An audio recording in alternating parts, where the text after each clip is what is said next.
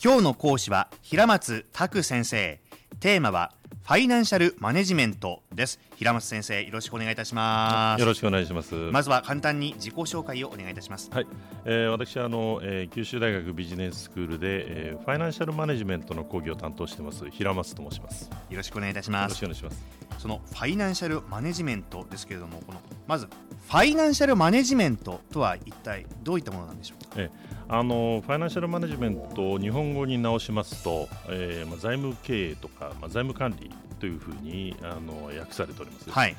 でこの場合のそのファイナンス、その財務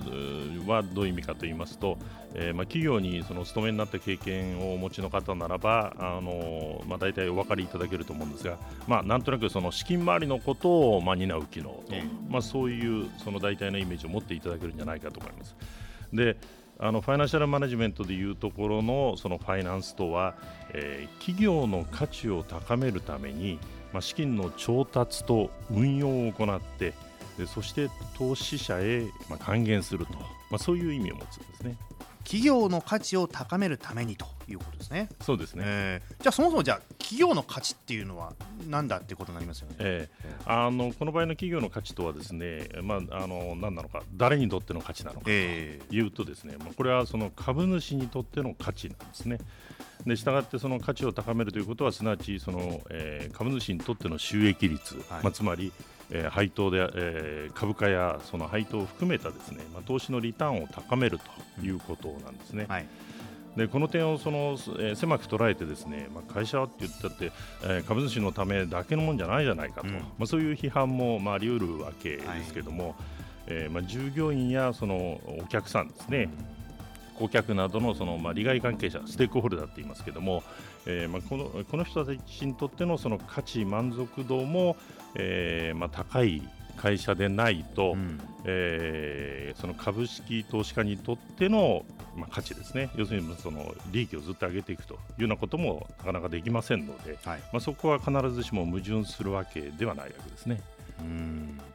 じゃあ価値を高めるためにその資金の調達と運用を行っていくわけですけれどもじゃあ資金の調達とか運用とはどういうことでしょう？か、ええ。あのまあ、資金が、えー、その必要な時に、まあ、企業は、えー、その内部内部にある資金を、えーまあ、用いるのか、はい、あるいはその銀行借り入れなどですね、まあ、金融市場から調達するのか、まあ、それともですね、えー、はたまたその社債や増資といった形で資本市場から調達するのかと、まあ、こういった方法があるんですけども、まあ、これらをそのどういう形で選択するかということなんですね。はい。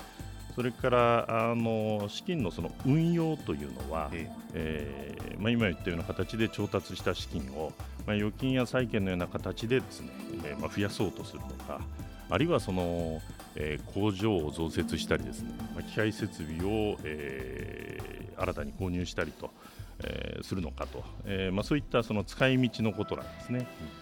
で最後のその投資者へのその還元というのは、はいまあ、その資金の調達とその運用を行ってですね、まあ、その結果得られた、えー、まあ利益あるいはそのキャッシュをですねえその企業の内部にその蓄積、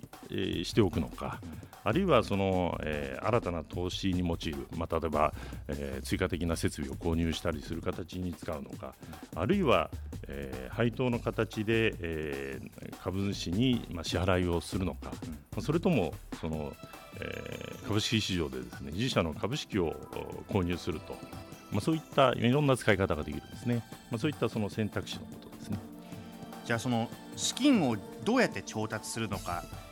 どうやって運用するのかっていうのを学ぶのがこのファイナンシャルマネジメントということでよろしいんでしょうか？そうですね、えーまあ、従いましてその、えー、そのその資金調達のため資金調達、えー、運用、えー、それからその還元のですね意思決定とその管理の方法について学ぶ学問領域ということが言えるんですね。うんはいしたがってそのファイナンシャルマネジメントの関心はその現在と将来ということになるんです。現在と将来。はい、うん。でこの点でですねそのファイナンス財務とちょっとその近い言葉で経理とか会計とか、うん、という言葉が使われますけれども、えーまあ、経理というのはそその企業の活動を記録するわけですね。それから、えー、会計というのは、えー、企業活動のですね、えー、企業活動の結果のその業績をですね、えー、投資家やその他、えー、その他のステークホルダーに対して、えー、説明をしたり報告したりするわけですね。まあ、そういう意味では、えー、経理とか会計といった場合は、まあ、その直接的な関心はむしろその過去にあるわけですね。うんそういう違いがあります。現在と将来、まあ、いろんな時間軸がとにかくこう入り混じっているのがこの学問の領域ということでいいんですかね。そうですね、はい、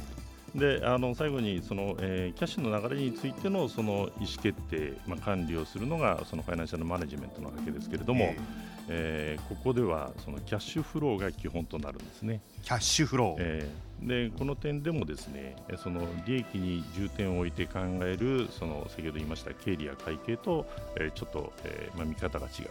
と。この点については次回お話をしようと思います。わかりました。今日たくさんいろんなワードが出てきましたけれども今日のキーワードは何でしょうか？そうですね。あのまさに、えー、この科目であるところのそのファイナンシャルマネジメントですね。はい。ファイナンシャルマネジメントこれよく覚えておきましょうね、えー、今日は平松先生ありがとうございました。どうもありがとうございました。スマートフォンを持ってる皆さんいいことをしています。ビビックは光だけじゃない。ソフトバンクのスマホも安くなる。2年間パケット代を毎月430円割引スマホ BB 割 with ビビック好評受付中。詳しくは「ビビック」で検索。